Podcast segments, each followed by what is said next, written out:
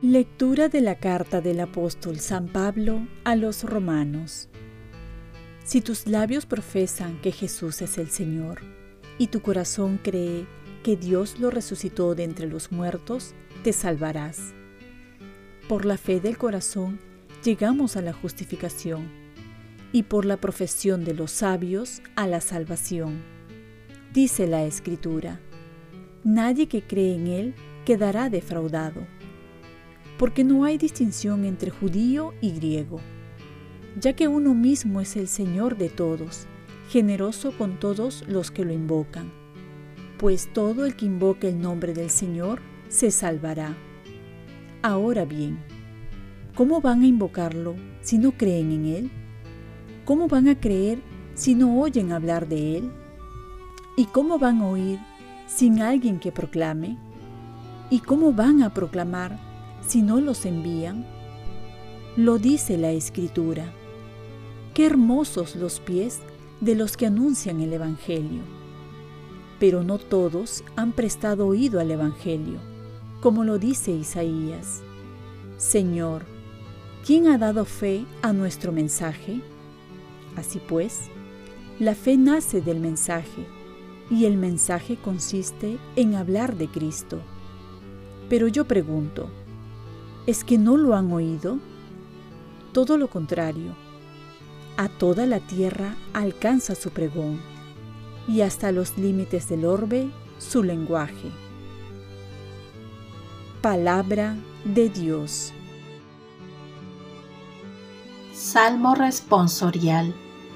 A toda la tierra alcanza su pregón. El cielo proclama la gloria de Dios el firmamento pregona la obra de sus manos. El día al día le pasa el mensaje. La noche a la noche se lo susurra.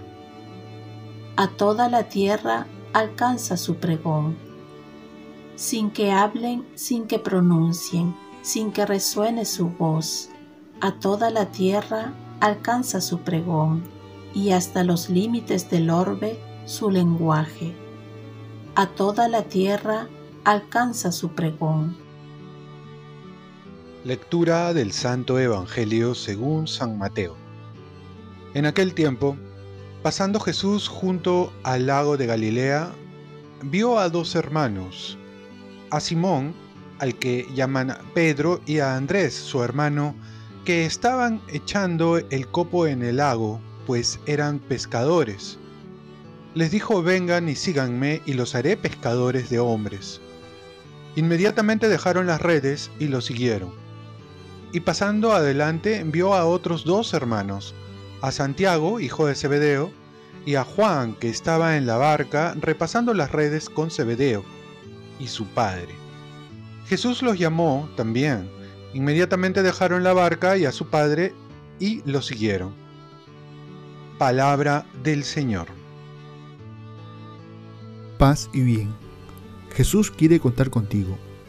Hoy, en la fiesta de San Andrés, se nos invita a recordar también que hemos sido llamados por Jesús. Vemos cómo Jesús llama a Pedro y Andrés para que sean pescadores de hombres. Ellos se dedicaban a pescar.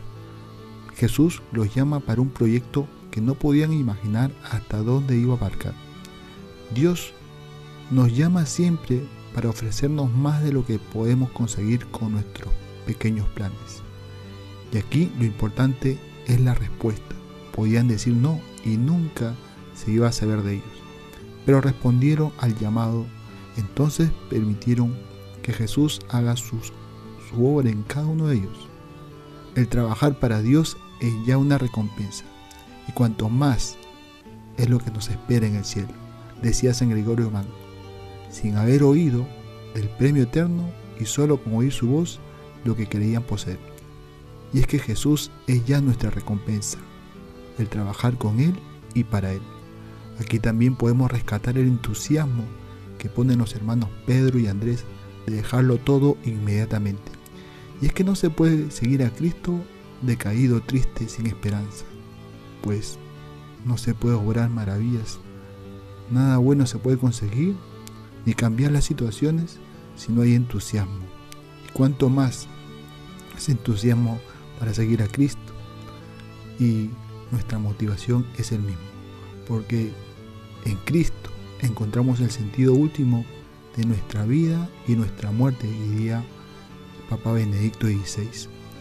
Otro motivo de alegría es porque el trabajo que nos manda es llevar una buena noticia, es llevar el Evangelio, que es mensaje de salvación y de liberación para poder alcanzar la plenitud del hombre, ser portadores de un gran regalo para cada hombre que anhela la felicidad. Y es nuestra responsabilidad de llevar su mensaje para vivir mejor, para cambiar el mundo. Oremos, Virgen María, ayúdame a responder siempre al llamado de Dios con entusiasmo y seguir a Jesús. Ofrezcamos nuestro día. Dios Padre nuestro, yo te ofrezco toda mi jornada, en unión con el corazón de tu Hijo Jesucristo, que sigue ofreciéndose a ti en la Eucaristía para la salvación del mundo. Que el Espíritu Santo sea mi guía y mi fuerza en este día, para ser testigo de tu amor. Con María, la Madre del Señor y de la Iglesia, te pido por las intenciones del Papa. Con San José Obrero, te encomiendo mi trabajo y mis actividades de hoy, para que se haga en mí tu voluntad. Y la bendición de Dios Todopoderoso, Padre, Hijo y Espíritu Santo, descienda sobre ti. Cuenta con mis oraciones y yo cuento con las tuyas y que tengas un santo día acompañado de San Andrés.